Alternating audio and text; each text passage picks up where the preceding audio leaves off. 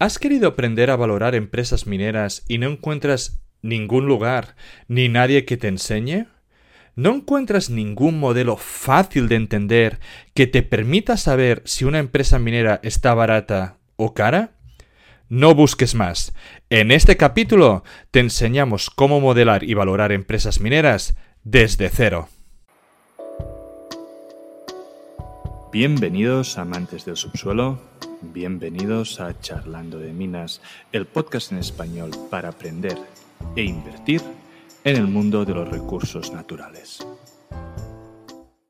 Los locos de Wall Street y Charlando de Minas colaboran para fomentar el conocimiento de la inversión en materias primas como parte de la divulgación financiera. Bienvenidos a un nuevo capítulo de Charlando de Minas, el primer y único podcast en español dedicado al inversor minera. Hoy tenemos el placer de charlar con Javier Chico, inversor especializado en el sector de materias primas. Javi, ¿cómo estás? Bienvenido. Muy buenas, Amadeo. Muchas gracias. Como muchos de vosotros sabéis, Javier y yo somos uno de los profesores del curso de materias primas de los locos de Wall Street. Javier está muy especializado en la modelización de empresas mineras y aunque evidentemente hoy no lo va a poder hacer tan en tan profundidad como lo hacemos en el curso, nos va a explicar a grandes trazas cómo modelizar una empresa minera. Cuando los locos de Wall Street nos propusieron realizar este curso de materias primas, enseguida accedimos, no solo por la calidad de los cursos que generan, sino también porque hasta la fecha no existía ningún contenido en español que os ayudase a entender y aprender a invertir en un sector que está en boca de todo el mundo debido a la subida de precios de la energía, a la inflación, a los problemas geopolíticos. Si queréis aprender sobre esta inversión, sobre el sector, a diferenciar el tipo de empresas dentro de las mismas mineras, a entender cuáles y en qué momento pueden tener una revalorización y a valorar empresas petroleras, mineras, o simplemente queréis más información, podéis encontrarla en la web de los locos de Wall Street o a invertir en materiasprimas.com. Para mí, personalmente, el programa de hoy es algo único, es algo que de alguna forma había soñado al empezar este podcast, ya que como sabéis yo lo inicié para poder hacer accesible a todo el mundo las herramientas para aprender en la inversión de la minería. Entrevistar expertos, entrevistar empresas y que nos compartan su valor y su conocimiento. Hoy es el primer podcast en español donde vamos a enseñar los básicos del modelaje de empresas mineras. Ah, si estás escuchando esto en formato podcast, recordarte que en la página web te puedes descargar todo el material que he preparado Javi para este programa. Además, por lo que me has contado, Javi, ah, ibas a coger una empresa en la que hemos entrevistado en el programa, ¿verdad? Efectivamente, es Marimaca Copper y tiene, tiene una historia un poco particular para el modelado y, por eso quería que, era conveniente pues explicar un poco en qué consiste la historia de Marimaca, qué la hace especial y por qué pues, puede ser especialmente complejo el análisis de este tipo de empresas mineras. Que como bien decías antes, pues en, español es que no hay casi contenido ¿no? de, modelado. Si ya la inversión en minería es un nicho, Eh, el modelado de empresas mineras en español es que ya es el nicho de los nichos al cuadrado, vamos. Perfecto. Vamos a dejar el enlace también en tanto en el hilo de que vamos a realizar en Twitter como en los comentarios la entrevista de Marimaca por si alguien quiere escucharla porque entenderé de que es muy complementario a la presentación de hoy para situar a la gente. Pero a partir de aquí, Javi, pues todo tuyo. Venga, pues vamos a la primera slide. Y aquí veis que Marimaca Copper se trata de una junior de, cobre y su principal activo es el proyecto Marimaca, eh, que es propiedad, es, propietario, es propiedad suya al 100% y se trata de un proyecto de óxidos, ¿vale? Está en Chile y está pegado a la península de Mejillones que está ahí al lado de Antofagasta, ¿vale? Si veis aquí en el, en el mapita, ¿no? Pues aquí tenéis la península, Antofagasta y aquí estaría Marimaca. Está en medio de un desierto, pues como podéis esperar aquí en la mayoría, como la mayoría de minas de Chile, pero tiene una ventaja y es que está cerca de un puerto y cerca del acceso al agua, carreteras, aeropuerto, infraestructura para, eh, para los trabajadores, ¿vale? Entonces, mm, tiene cerca todo lo que puedes querer para una mina. Los puntos fuertes, aparte de la ubicación, pues es los costes, y el upside de exploración que luego, luego explicaremos un poco en qué consiste. Y bueno, aquí cuando decimos que se trata de óxidos, em, cuando hablamos de un proyecto de cobre, es importante saber qué tipo de mineralización nos vamos a encontrar, si es eh, sulfuros o si es óxidos, porque el tratamiento de esa mineralización no es igual en un caso o en otro, ¿vale? Y ya os adelanto que en, caso en el caso de los óxidos, el tratamiento de, ese mineral es mucho más barato y es mucho más eficiente eh, en, energía que el tratamiento de sulfuros, ¿vale? Y aparte, cuando tratas óxidos, directamente puedes sacar cátodo de cobre como producto, pero cuando son sulfuros, pues normalmente lo que sacas es un concentrado que tiene mayores costes de transporte y luego tiene unos costes de, refino. Mm. ¿Vale? Aquí, aquí simplemente para, para, extender un poco lo que dices, ah, dos cosas, ¿no? La entrevista de Marimaca fue de las primeras entrevistas que me hizo entender el ponente en que, claro, no uno siempre nos dicen, no, great is the king, ¿no? Tienes que mirar el grado, tienes que mirar el grado. Pero claro, eh, puedes mirar el grado, pero siempre lo tienes que comparar con los costes, ¿no? Que esto va a tener y el procesado que va a tener. Y entonces Marimaca puede que no sea de los proyectos con un grado más alto, pero sí que en cambio es uno de los proyectos en que los economics probablemente o el tratamiento de eso seguramente son de los mejores, debido a precisamente porque son ah, o tienen muchos óxidos en el, en el depósito. Y también para decir, ¿no? En el caso de que has dicho de que mediante los óxidos puedes realizar los cátodos, al final los cátodos no dejan de ser cobre eh, al 99.999, ¿eh? que se pueden usar para ah, los, ah, digamos, proyectos más finos, para los ah, desarrollos de materiales más específicos. Y por lo tanto, el coste de venta o, el precio de venta es muy superior a lo que puede ser pues lo que has dicho de, un mix eh, con otros sulfuros o con otro tipo de, impurezas. Sí, además, no lo he mencionado, pero es un open pit, es una mina a tajo abierto, a cielo abierto. Eh, entonces, pues, imaginaos, los costes mm, van a ser muy ventajosos. El grado, como bien dices, mm, no es enorme, no es muy alto, pero compensa por lo, por lo bajo que son los costes. Al final, eh, lo que hay que mirar es la rentabilidad. La rentabilidad a costes eh, contra revenues. Y ahí es donde Marimaca pues eh, sale ganando claramente. Lo vamos a ver luego. Vale, pues paso a la siguiente slide. Entonces, ¿en qué estado se encuentra?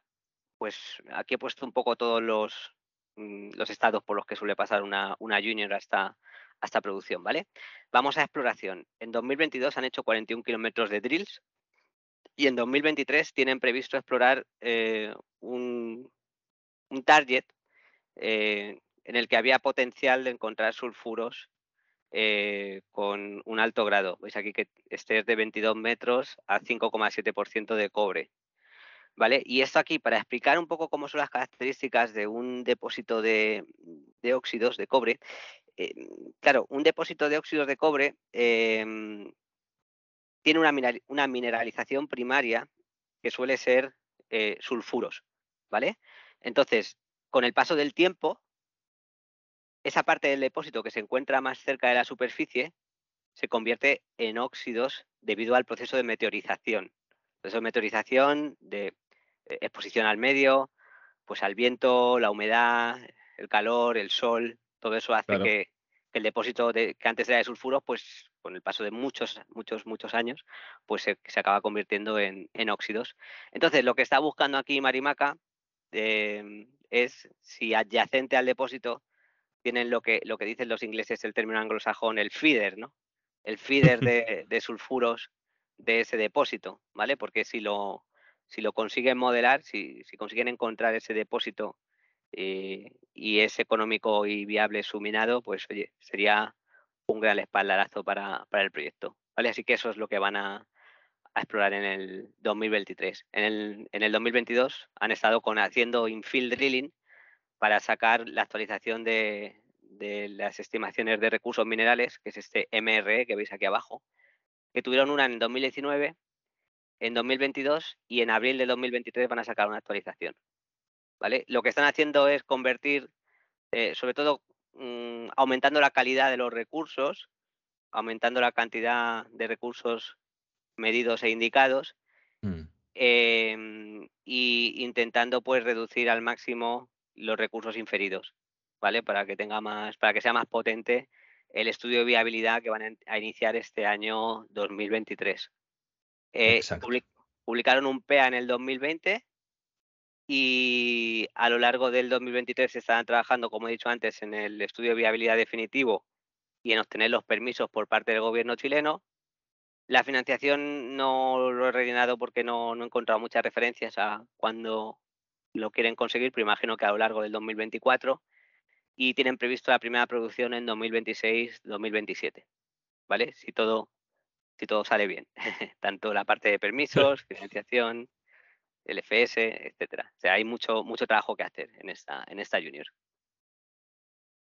Y, aquí tenéis, he pegado un poco los economics del PAE 2020. ¿Vale? Tiene una inversión inicial de 285 millones de dólares y los costes es de 1,29 dólares por libra. Ahora mismo el cobre está ahí luchando con los cuatro, ¿verdad, Amadeu? Está ahí. Claro, sí, sí. Entonces, fijaos, eh, de 4 dólares que obtiene por cada libra de, cobre que venden y con 1,29 de costes, pues oye, es un margen eh, bastante, bastante bueno, ¿no? Es prácticamente una tercera parte costes, eh, dos terceras partes beneficios, un 66%. Vale, así que está, está muy bien. Luego tienen unos recoveries del 76% que nos puede parecer bajo, nos puede parecer bajo, pero realmente, porque estaríamos acostumbrados, oye, proyectos de oro en el que tenemos un recovery del 90 y pico por ciento, pero esto estamos hablando de un procesado de bajo coste, ¿vale? Utilizando heap lead, ¿vale? Eh, en español sería lixiviación en pilas, ¿vale? Utilizando un proceso de lixiviación en pilas que es súper económico, pues obtienen un 76% de recovery. Em, tienen 12 años de vida de mina y de media durante la vida de la mina eh, producen 36.000 toneladas por año de cátodo de cobre grado A. Lo comentabas antes, Amedeo, eh, al 99,99%. no es un producto concentrado que luego tienen que llevar un smelter para hacer el refinado. Esto es directamente eh, cobre puro, ¿vale? Lo que producen. Y el NPV bueno, voy a mencionar primero el que está abajo. El NPV al 8% con el cobre a 3,15 es de 524 millones de dólares, ¿vale? Luego veremos lo que significa este 8% y demás. Y tiene una tasa interna de retorno del 33,5%, ¿vale? Luego lo explicaremos todo esto, lo que, lo que es, ¿vale? Y el payback son 2,6 años. Eh, que es un poquitín elevado para mi gusto, ¿vale? Pero tener en cuenta que esto es el 2020 y que desde el 2020 pues, han hecho muchos drills y han sacado más estimaciones de recursos. Claro. Y el strip ratio es de 0,841 para el open pit, para la mina cielo abierto, que está bastante bien. ¿Vale? Entonces, si queréis, le doy a la siguiente slide. Aquí tenemos. Vale. Entonces, aquí os he puesto una fotillo del, em, la estimación de recursos minerales del año 2022, que bueno, ya eh, solo comparando un poco a grandes rasgos, measured and indicated 139 eh, millones de toneladas por aquí al 0,48% de cobre y si me voy para atrás, en measured and indicated tenían 70 millones. Entonces, es verdad que ha bajado el grado total, ¿vale? Pero mm. también, oye, mm, han prácticamente duplicado, ¿no?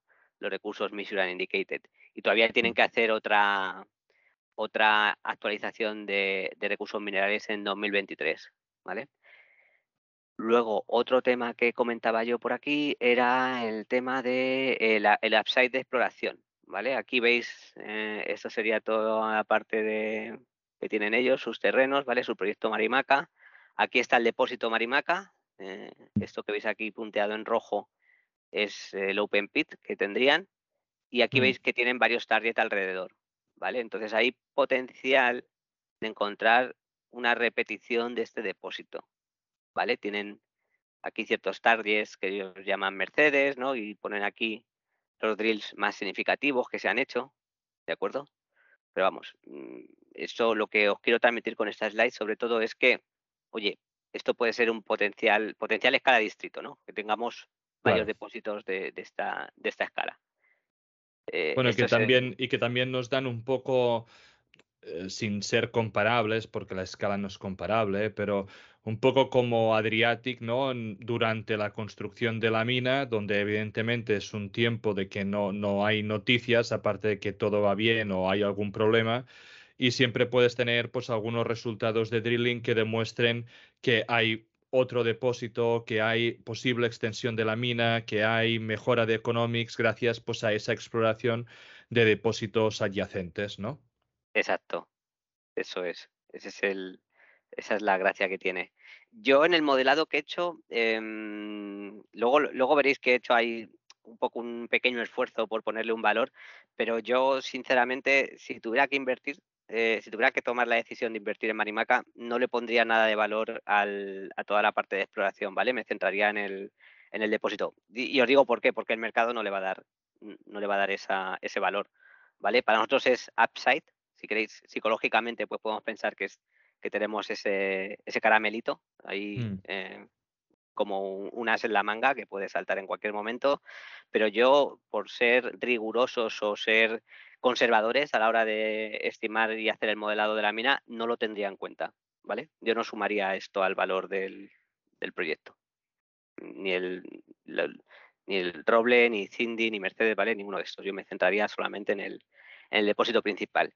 Y aquí a la izquierda os he puesto cómo es el, depósito de Marimaca, eh, que tiene 1,4 kilómetros de largo, ¿vale? 400, 600 metros de ancho, eso está aquí cortado a lo ancho, ¿de acuerdo?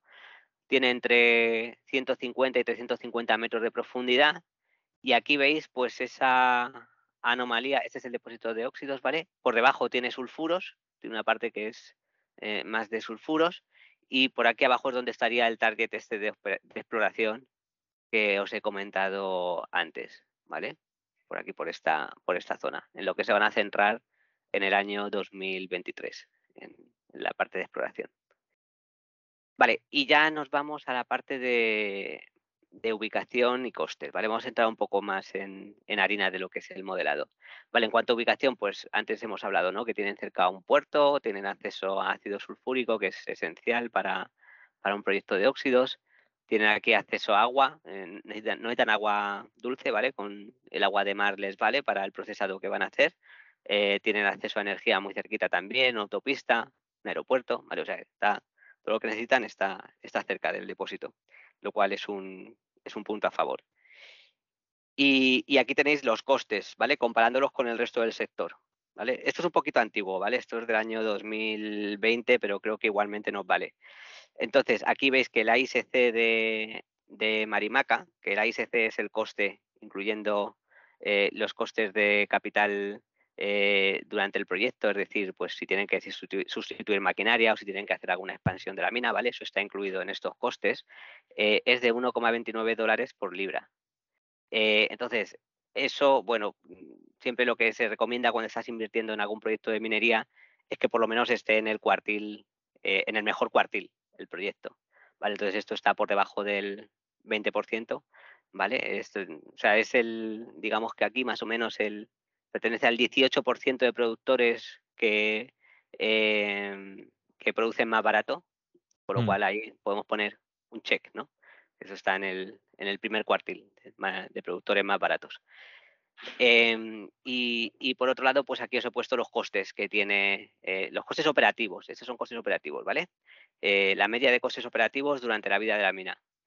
Y, bueno, aquí tenéis que, comparándolo con el coste por libra de cobre, eh, pues veis que tenemos coste de minado 0,44 dólares por tonelada. Perdón, esto no es por tonelada, es por libra. No es por libra. Sí, es por libra. 0,44 por libra, que todo, todos estos costes operativos suman 1,22 por, libra, ¿vale? Mm, como veis otra vez, pues como estamos con el cobre a casi 4, mm, pues resulta muy, eh, muy rentable, ¿no? Mm, para el precio actual del cobre. Eh, imagino esto aquí, aunque veis aquí que pone spot a 2,66, no lo hagáis caso porque esto está desde hace unos años, ¿vale?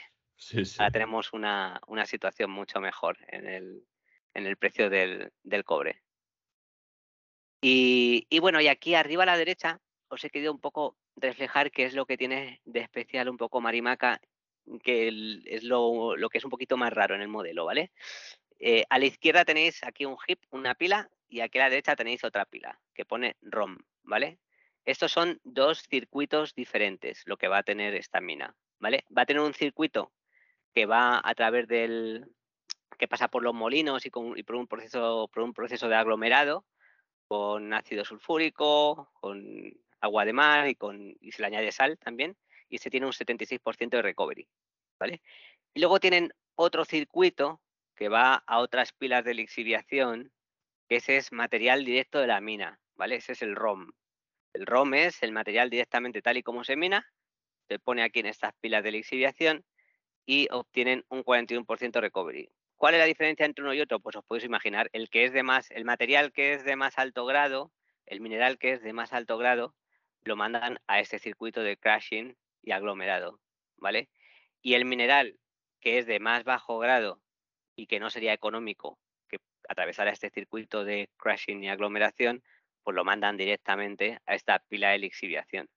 Más o menos el 91% de los ingresos de la mina van por este, por este circuito de crashing y el 9% restante de los ingresos totales de la mina van por el, por el circuito de, ROM, ¿vale? Por el otro. ¿Vale? Para que os hagáis una idea.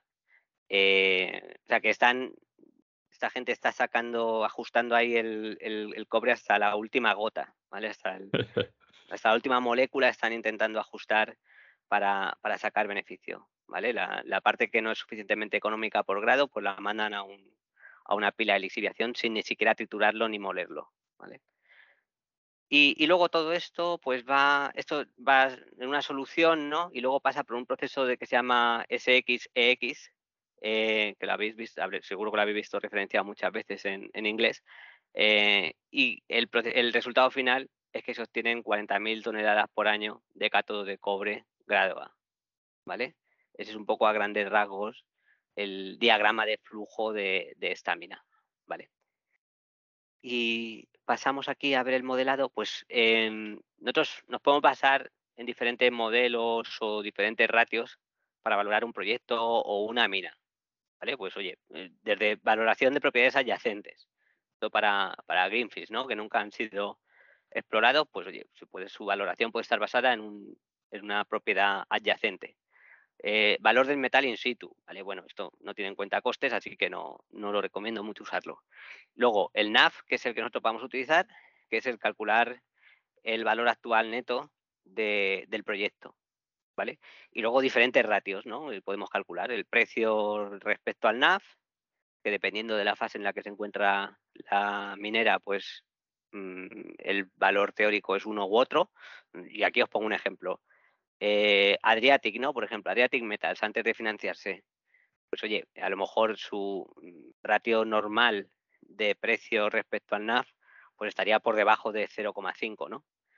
Eh, el valor teórico, ¿vale? No tiene nada que ver con lo que ha mm, valorado el mercado.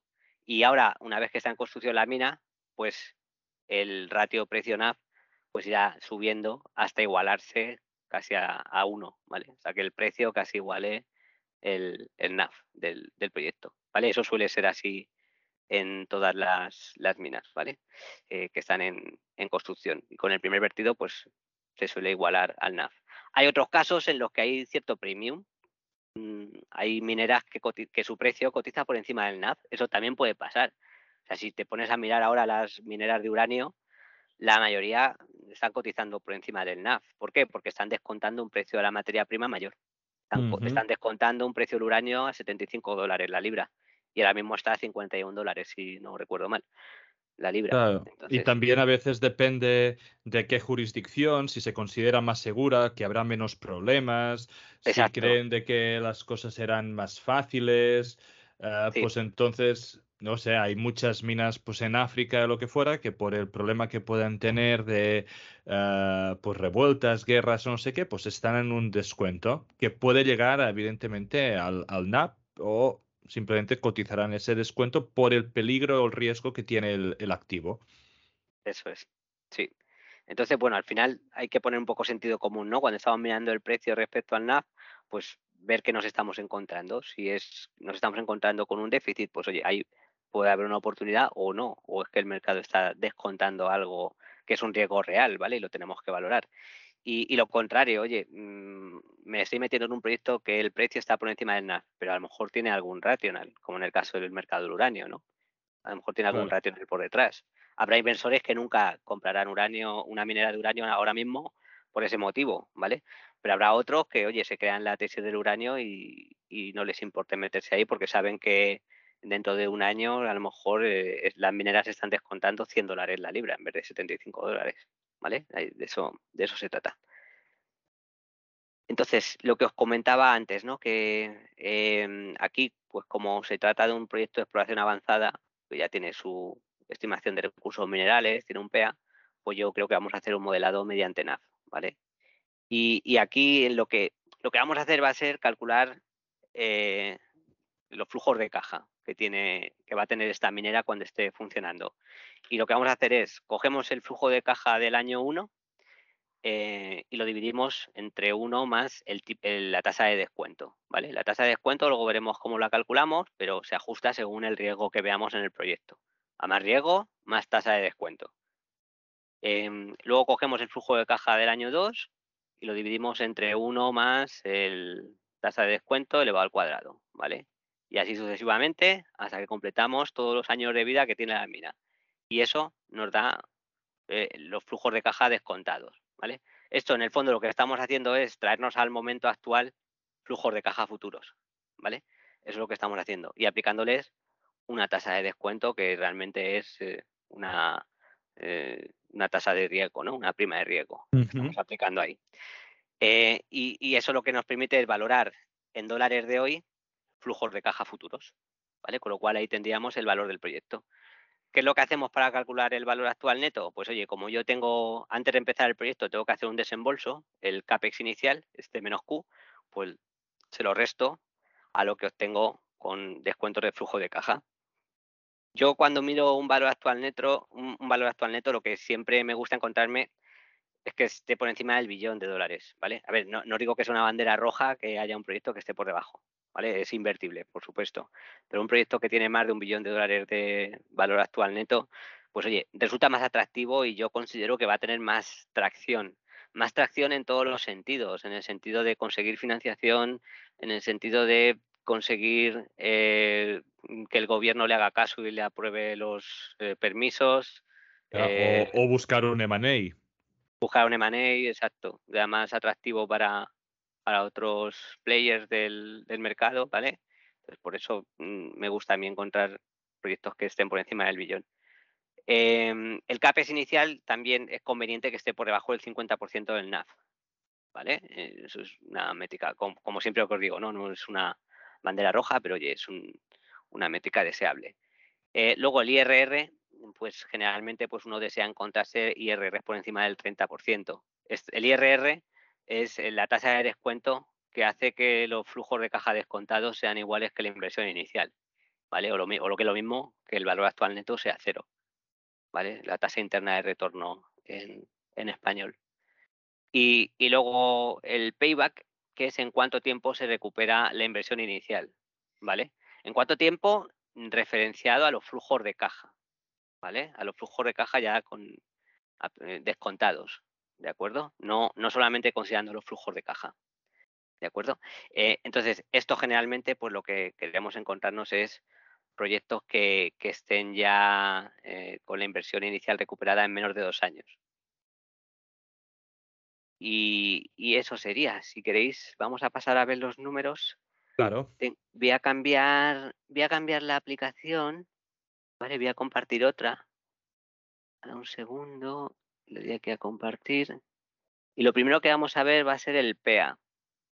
Para que nos hagamos una idea de qué es lo que tenemos que. Aquí está.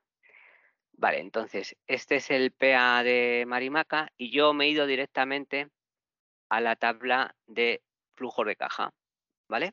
Mm, Aquí tiene esto, esto en sí se ve pequeño, ¿vale? Pero eh, podéis coger y, descargaros el, archivo para verlo mejor, ¿eh? Aunque intentamos aquí hacer el, zoom por si alguien pues, tiene problemas, que sepáis que, que, podéis descargar. Vale. Entonces, aquí me sale pues eh, qué flujo de caja va a tener la mina desde el, año menor 2, ¿no? El año que empieza la construcción, hasta que termina la vida de la mina el año 13, ¿vale? Em, entonces, aquí veis que eh, lo primero que podemos destacar es los gross revenues, ¿no? Aquí tenéis gross revenue, ¿no? Y me pone aquí, oye, son 144 millones de gross revenue el primer año. ¿Y, de dónde sale esta, esta cifra? ¿Vale? Pues esta cifra sale de lo siguiente. Ellos se van aquí abajo y aquí tienen un production summary, ¿no? Aquí tienen eh, lo que es la, producción. Y lo tienen desglosado, ¿vale? Por eso es importante lo que os comentaba antes de dos circuitos. Lo tienen desglosado por circuito, ¿vale? Tienen aquí minado, eh, heap leach, ¿vale? Em, y luego ROM. Entonces, estos son los dos circuitos, ¿vale? El circuito de el circuito que hemos visto antes que pasaba por la parte de crashing y el circuito que iba directamente a las pilas de lixiviación. ¿De acuerdo? Cada uno tiene su propia figura aquí, ¿vale? No es lo habitual.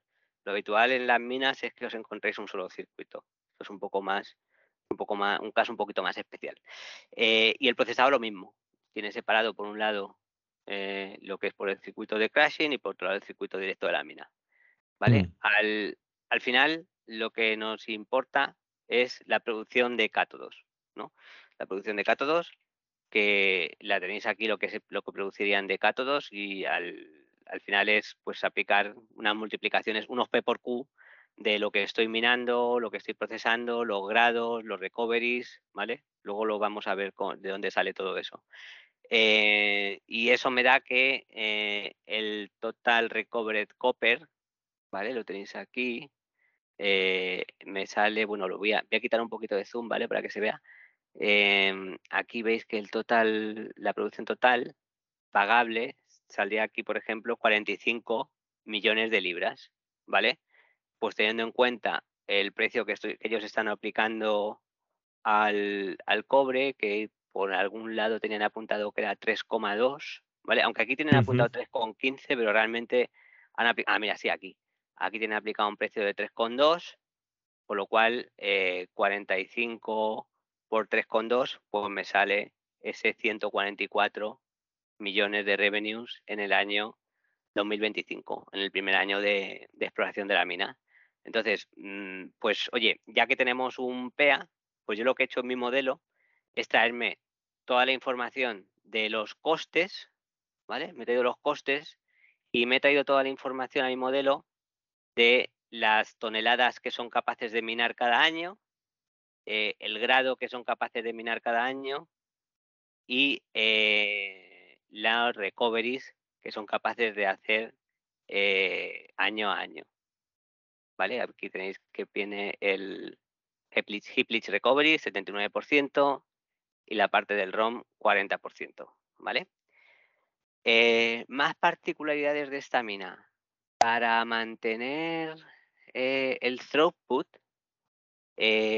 a partir del año 5 tienen que incrementar la producción, ¿vale? ¿cómo, lo ¿Cómo traducimos esto? Realmente, hasta el año 5, ellos están metiendo mineral de alto grado, ¿vale? Veis aquí que tienen 0,83%, 0,83%, 0,84%, pero a partir del año 5 decae, ¿vale? Y veis que aquí el año 6 es 0,59, el año 7 0,49. ¿Eso, ¿Eso cómo se hace? ¿no? Pues porque el año 5 hacen una ampliación y pasan de procesar unas 5 millones de toneladas a procesar 9 millones de toneladas. Exacto, eso es. Entonces, eso pues también mm, conviene darse cuenta para luego aplicarlo en, nuestro modelo. ¿Vale?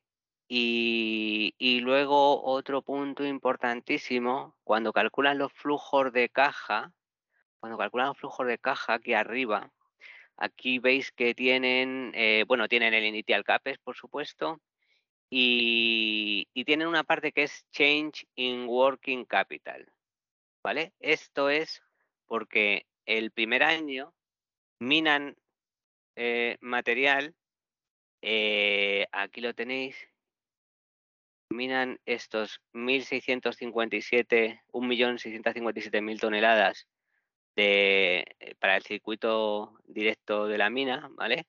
Y eso lo meten en el inventario, porque mm, ese procesado pues tiene un decalaje de un año, ¿vale? Tiene un decalaje muy largo. Entonces, ellos lo meten en inventario y por lo tanto ese primer año se anotan un cambio en el working capital de menos 20 millones, porque es lo que llenan de inventario, ¿vale? Es para reflejar ese cambio de inventario. Luego, durante el resto de años se mantiene constante más o menos y ya, por supuesto, al final de la vida de la mina, pues eso sale del inventario y se realizan y se realiza ese flujo de caja, ¿vale? Eso también lo hemos considerado en el, en el modelo, ¿vale? Y nada más, yo creo que no había ninguna más particularidad más con esta, con esta mina. Si queréis, voy a pasar a compartiros la Excel que he preparado. Perfecto. Y repasamos, a ver un segundito. Vale, entonces. Vale, comparto la Excel.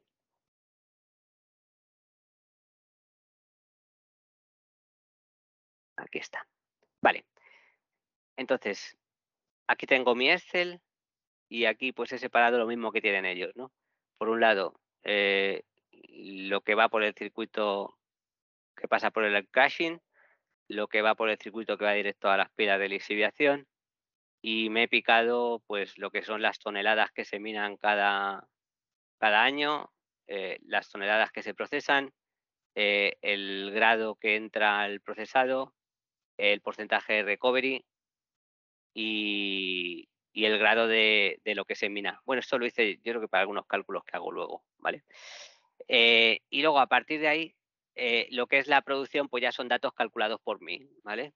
Mm, pues claro, si yo mino, si yo proceso 4 millones de toneladas con un grado de cobre de 0,58 y tengo un recovery de 79%, de 79% pues me es muy fácil calcular cuál es la, la producción de cátodos haciendo una, una multiplicación muy sencilla, ¿no?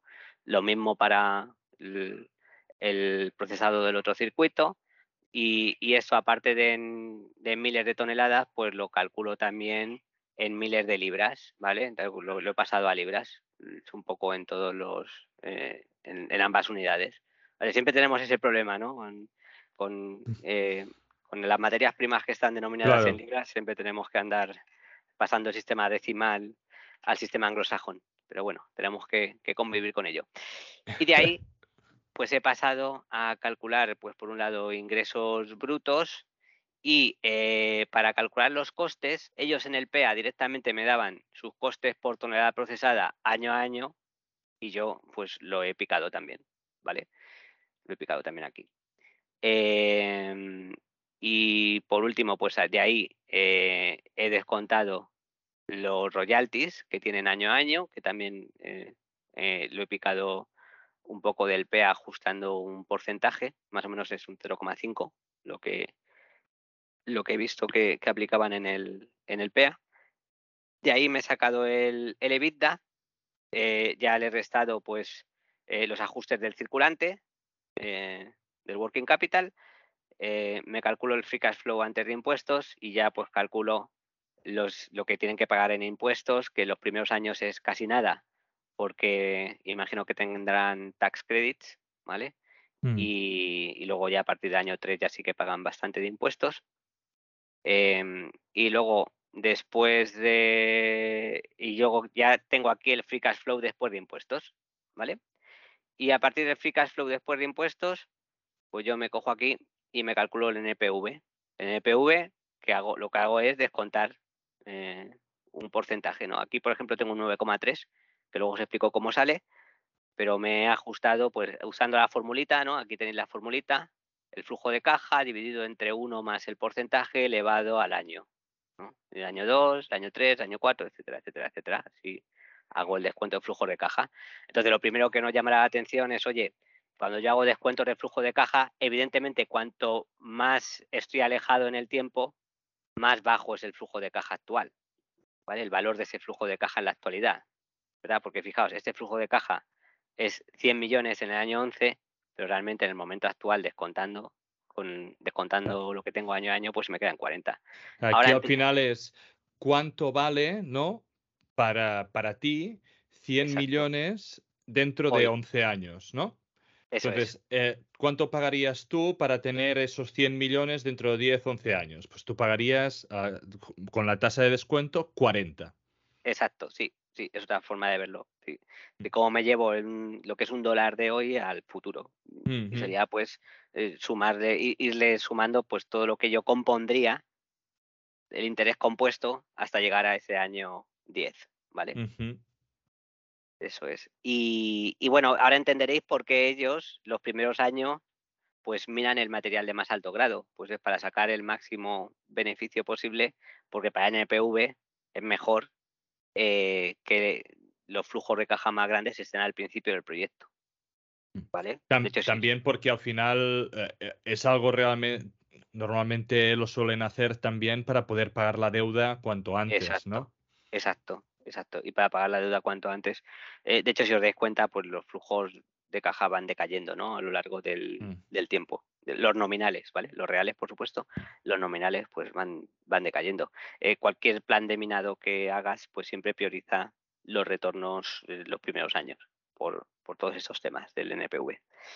Y, y, para, digamos, para resumirlo, al final tú has cogido un PEA ¿vale? Que está publicado por la empresa y que por lo tanto, digamos, eh, pueden tener unos valores mucho más reales de lo que nosotros nos podemos imaginar, porque nosotros podríamos coger eh, otro proyecto similar y ver qué costes tienen o qué de esto. Y entonces todos estos números los sacas simplemente del PEA y con eso ya puedes hacer un modelaje que por lo tanto estamos diciendo que hacer un Excel así y poder sacar un valor que aquí tienes de 600 millones, eh, sabiendo de que es un PEA de hace tres años y que han crecido mucho las reservas minerales y que todas esas cosas en ese momento, pues eh, todo el mundo lo puede hacer y puede ver de que el valor real, digamos, después del modelaje es el doble del valor actual. Eh, y, y, de hecho, de hecho también para lo que sirve muy útil, para lo que es muy útil tener tu propia Excel, es que puedes jugar con ella todo lo que quieras y puedes ponerle, a ver, ellos en el PA eh, te ponen diferentes escenarios de precio, ¿vale? Del cobre. Mm, Pero oye, si mm. tú quieres ponerle uno más absurdo, decir, oye, yo lo voy a poner a 5 dólares, a ver qué me sale o, voy a poner una tasa de descuento. Ellos me han estimado hasta una tasa de descuento del 10%, pero para mí esto es un 12% de tasa de descuento. Pues lo puedes hacer fácilmente aquí en esta. Y, y, no solo eso, que hasta me parece mm, todo lo que dices, evidentemente, súper interesante, pero tú has sacado, por ejemplo, una tabla de ah, un MRE actualizado. Por lo tanto, con esta tabla, cogiendo estos valores que sean aproximados, evidentemente, tú puedes llegar a meter y calcular cómo sería con el RME actual el mismo PEA. Por lo tanto, sacarías el valor con mucho más reservas de mineral o con el valor, a la concentración que tienen, poniéndote o adelantándote a una posible actualización de PEA o un PFS, como para ya ver más o menos qué rango de valores puede llegar a tener. Exacto. Mm, de hecho, no lo voy a adelantar, pero aquí tengo un modelo ampliado en el que he jugado, he jugado un poquito con eso, ¿vale? Muy bien. Ah, dime, ¿por qué, ¿por qué has hecho un descuento del 9.3? Venga, vamos para allá. El descuento del 9.3, pues yo, mira, aquí en esta otra pestaña he hecho un poco un desglose, ¿vale? Eh, hecho por un lado el yield libre de riesgo, es decir, qué tasa tenemos en los bonos a 10 años a día de hoy, 3,8. Esa es mi base. Y luego le he sumado lo que yo llamo que es mi prima de riesgo, ¿vale? es la diferencia, el spread, ¿no? Entre el riesgo que yo le pongo y la tasa libre de riesgo. Le he puesto recursos fiables. ¿Son para mí recursos fiables estos recursos?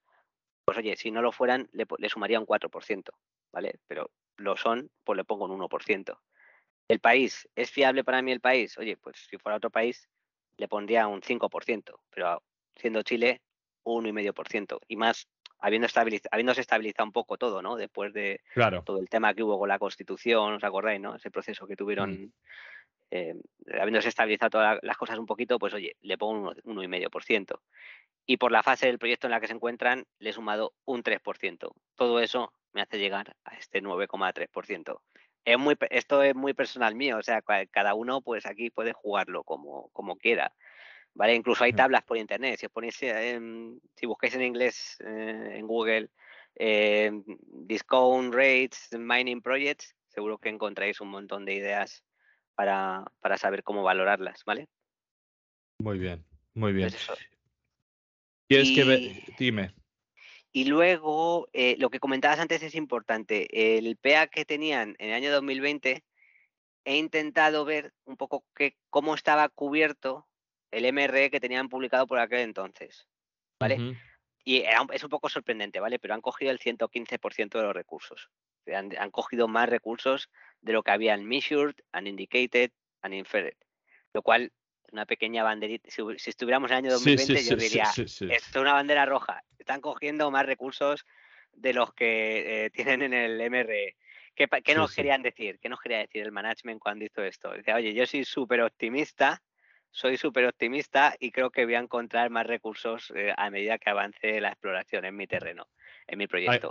Aquí yo lo, que, yo lo que hubiese hecho, si me hubiese encontrado en ese momento, es ver ¿no? la exploración, ¿no? Eh, ver eh, si está justificado o no, ¿no? Eh, puede ser para decir, bueno, es que realmente el valor del proyecto, pues yo no, no estoy incluyendo, digamos, e, e, este, esta exploración que va a formar parte del proyecto en un futuro y sí o sí lo va a hacer por el grado, por la cercanía, por todo o se están marcando un gol simplemente para quererle sumar pues este 10-15% adicional al proyecto, ¿no? Eh, la valoración al final es muy diferente de, de, qué color es la bandera que, que Eso es. Sí, sí, desde luego. Y, y entonces, pues, eh, lo que hablábamos antes, ¿no? Que aquí puedo jugar yo, por ejemplo, con el precio del cobre. Aquí le he puesto 3,41 dólares la libra. Le puedo poner al precio que tengo eh, actualmente y esto pues me actualiza aquí el, este, este valor de, del PA, ¿vale? Sí. Em, entonces, más cosas. Y luego, eh, yo me... Y lo mismo, por ejemplo, que me has, dado, me has dado una idea y pensando también en lo que hemos hablado en la previa, ¿no? Tú ahora piensas, hostia, es que va a haber una recesión, ¿no? Va a haber una recesión, miro el precio del cobre, va, se baja un 50% el precio del cobre, lo pongo a 2. Entonces aquí te dice, si entramos en recesión o hay un crash y el precio del, del cobre se va muy abajo, pues yo tengo un valor, digamos, en el que empezar a comprar. Porque a partir de ese valor, pues me entra dentro de la valoración que tengo de la empresa con el retorno tal, con el des total, ¿no? Entonces, llegar a tener una tabla así para los proyectos que queráis eh, invertir, pues es que te da un montón de información que luego la puedes usar o no, te puede poner el FOMO o no, te puede muchas cosas, pero es información que yo diría básicamente esencial para siempre saber el, dónde estás, ¿no? Eso es, sí. Sí, sí. Y una cosita que estoy viendo aquí, eh, mirad, esto lo voy a coger de la otra pestaña porque realmente no me la está cogiendo de ahí. A ver, ahora. Vale. Em, no tenía esto ajustado, entonces ahora sí que lo he ajustado. Vale. Entonces, aquí veis que con el cobre a 4 dólares me sale que son 856 millones de NPV, ¿vale? Mm. Que, es, que es una diferencia, o sea, es que hay, al final jugando con esto es como veis la diferencia del precio de la materia prima, veis aquí sale 600, a 3,40 sale 600, o sea, es que es una diferencia bestial. El, apalancamiento que tienen las mineras respecto al precio de la, materia prima es, es, es, bestial, pero bestial, ya, ya, lo, ya lo estáis viendo.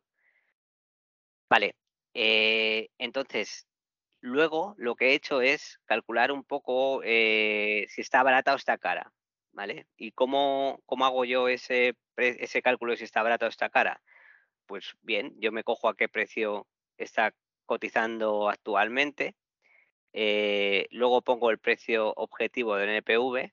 El precio objetivo del NPV realmente es el NPV dividido por todas las acciones que tienen en circulación. Mm. creo que le he sumado tanto los 88 millones que tiene en circulación como los warrants que tiene en, circulación, que realmente los podía haber quitado porque en diciembre del 2022 expiraron. Ya han pasado, sí. Pero sí, ya han pasado, eso lo podría haber quitado. Pero bueno, eh, entonces, eso me da, pues, oye, ¿cuál es el precio objetivo del, del, NPV? Y un fallo que solemos cometer muchas veces, al principio sobre todo, es decir, oye, está barato, porque el proyecto, eh, mm, el, el, NPV del proyecto es 922, el valor, el, el NAV del proyecto es 922 y está cotizando a 3,6. Y dices, joder, está súper barato. Sí, pero es que ten en cuenta que el CAPES que le tienen que meter a este proyecto son 284 millones. ¿De dónde sale esos 284 millones de dólares? Pues oye, si sale de equity, que es lo que pongo aquí, si el CAPEX sale en un 70% de equity, tengo esta dilución. Tengo una dilución de 74 millones de acciones. Con lo cual el precio objetivo ya no se me queda en 9,22, se me queda en 4,72. Claro. Entonces ya no, ya no sale tan, ya no está tan barata. me explico. Claro, eh, no, y, entonces, eh, si, si, consiguieran financiar mediante deuda, pues entonces sí que tendrías ese precio objetivo de allí. Claro, claro. Aquí, aquí ya también es un poco la pericia de cada uno o ese factor subjetivo de cada uno de que... No, y que puedes poner uh, worst case escenario, ¿no? Worst case escenario es que me diluyan 100%. Si me diluyen 100%, ¿qué precio tiene que estar? pues escucha, que si, si tiene que estar pues a 3 con no sé qué, ¿no? Pues sigue estando, sigue estando por debajo de ese precio. Ahora tú dices, mira, pues es un 10% de beneficio solo, ¿vale? por lo tanto... estando por debajo de ese precio, pero ya estamos hablando de una mina, eh, otra cosa que hay que tener en consideración, estamos hablando de una mina que todavía no está en construcción, que todavía no tiene financiación, que todavía no tiene un estudio de viabilidad definitivo, entonces no puede, nunca la puedes valorar a NAF. La tienes que valorar con un descuento, a lo mejor la mitad, la mitad sería algo razonable, la mitad entre la mitad y, y yo diría que una tercera parte, la mitad y una tercera parte, ¿vale? Entonces, oye, pues siguiendo eso, pues estaría estaría caro, ¿no? Claro, claro, claro, claro, claro, claro. ¿Vale? Siguiendo ese modelo. Em, y luego me he cogido un modelo ampliado de PA. Venga, que ya os lo voy a contar, ya que estamos aquí. Eh, el modelo ampliado de PA, pues ha sido algo facilito lo que he hecho me he cogido y, me he calculado, eh, por un lado, mm, que la cantidad de mineral que minan eh, es eh, la misma durante toda la vida de la mina. Es decir, me he cogido el, el rate este que teníamos de 9 millones de toneladas a partir del año 6 y me lo he aplicado desde el año 1 al 5. ¿vale? Es decir, no hay un ramp up o no hay una mejora de la mina en el año 5, sino que desde el año 1 ya tienen esa mejora aplicada. ¿Vale? Y aparte de eso, pues también he subido costes, claro, he subido costes. Creo que le he puesto un 20% más. He puesto un 20% más de costes, ¿vale? Eh, de CAPEX inicial, ¿vale? Para reflejar ese, mm, porque claro, entendemos que si tienen que ampliar la capacidad nominal al principio de la mina, pues será más caro el CAPEX, obviamente. Claro. ¿Vale? Y, claro, he hecho mis cálculos también. Vamos, que, era una copia. O sea, me he cogido una pestaña. Em, una vez que, eh, tienes hecho el modelo, claro, una vez que tienes hecho el modelo, muy fácil jugar con él. Entonces, claro. lo que he hecho es copiarme el modelo y le he modificado los campos que quería modificar, ¿vale? Em, y aquí, pues, lo que, lo que me sale de, de, de NPV, ¿vale? Con el cobre a 341 me sale 938 millones de, de NPV. Si os dais cuenta antes, es lo que me salía con el precio del cobre a 4. Vale, a ver, voy a poner aquí el precio del cobre a 4. Fijaos, 1,3 billones de dólares. ¿Vale? De, de, NPV. O sea, lo que os comentaba antes, aquí es que hemos hecho lo mejor para el NPV. En los primeros años le hemos incrementado el, el throughput, ¿vale? Entonces, bueno, aquí en la ficha de resumen, pues otra vez con el modelo ampliado de PA, pues me he hecho mis calculitos, ¿vale? Y, y otra vez pues mm, haciendo eh, esos cálculos de las acciones que tienen en circulación, la cotización actual, eh, la dilución que puede tener, ¿vale? Con eso pues podéis un poco jugar para ver mm, en un escenario eh, optimista cuál sería la valoración de, esta empresa, ¿vale? Perfecto, Javi. No, no, dime, dime, pensaba que habías terminado. Dime, ¿qué más tienes? Y ya, y ya por último, lo que os comentaba antes de que, oye, que tenían aquí ciertas extensiones, ¿no? Muy bien. Tarsos, Sierra, Mercedes, pues todo esto, le he puesto aquí un valor de in situ, eh, entre un 0, bueno, no sé cuándo ha sido, un 2,5% del metal que hay in situ le he puesto. Vamos, mm, ya os digo yo que el mercado esto no le reconoce ningún valor. Si queréis, se puede hacer el ejercicio de aplicando los costes que salen en el PEA, calcular cuánto beneficio sacarían minando estos, estos sitios, pero yo no lo añadiría, ¿vale? Muy bien, muy bien. Bueno, creo que, lo que hemos hecho hoy es un, es un ejercicio único, digamos, en, habla hispana, donde has mostrado un modelo, has cogido Marimaca porque, eh, bueno, tus, eh, tus posiciones son, públicas y, y, la has tenido y es una de las ah, empresas que, que, has mirado y que hemos comentado en el curso también de los locos. Ah, hemos podido mostrar cómo de una forma fácil, cogiendo un PEA que ya está publicado, cómo uno se puede, cogiendo los valores que hay dentro, poder modelizar una empresa minera. Además, una empresa minera que digamos no es estándar porque tiene diferentes pequeños depósitos y tiene dos circuitos diferentes, por lo tanto lo hace un poquito más especial y que realmente espero de que eh, toda la gente que esté interesada de alguna forma en aprender a valorarlo, pues pueda usar eh, este capítulo, pueda usar esta información que tendremos para descargar y cualquier persona que se quiera interesar aún en profundizar, en aprender mucho más sobre esto, le invito a que busque la información del curso de inversión en materias primas de los locos de Wall Street, donde Javi explica esto y mucho más en mucho más detalle como para poder entre todos eh, aprender y profundizar en la inversión de materias primas. Para mí nada más, Javi, ha sido un placer poderte tener. Ah, espero volverte a invitar y que vengas en el programa un poquito más adelante y volver a mirar alguna minera o hablar de, inversión en materias primas. Y nada más, nos vemos en unas semanas en el curso. Muchas gracias, Amedeu. El placer ha sido mío y espero estar pronto otra vez por aquí contigo. Muchísimas gracias. Descargo de responsabilidad. Cualquier contenido que aparece en Charlando de Minas no es una recomendación de inversión. Amadeo Bonet y cualquier invitado no son asesores de inversión. Nosotros podemos tener algún interés en las compañías mencionadas en esta publicación. Asume que podemos tener sesgos y que no somos imparciales. Este podcast no deja de ser un relato personal de mi camino para aprender en el mundo de la inversión de las materias primas. En este podcast vamos a intentar sacar contenido educativo, entrevistas con empresas y tesis de inversión para que juntos podamos aprender de este fascinante mundo del subsuelo. Si crees que el contenido vale la pena, por favor dale me gusta, suscríbete al canal y compártelo.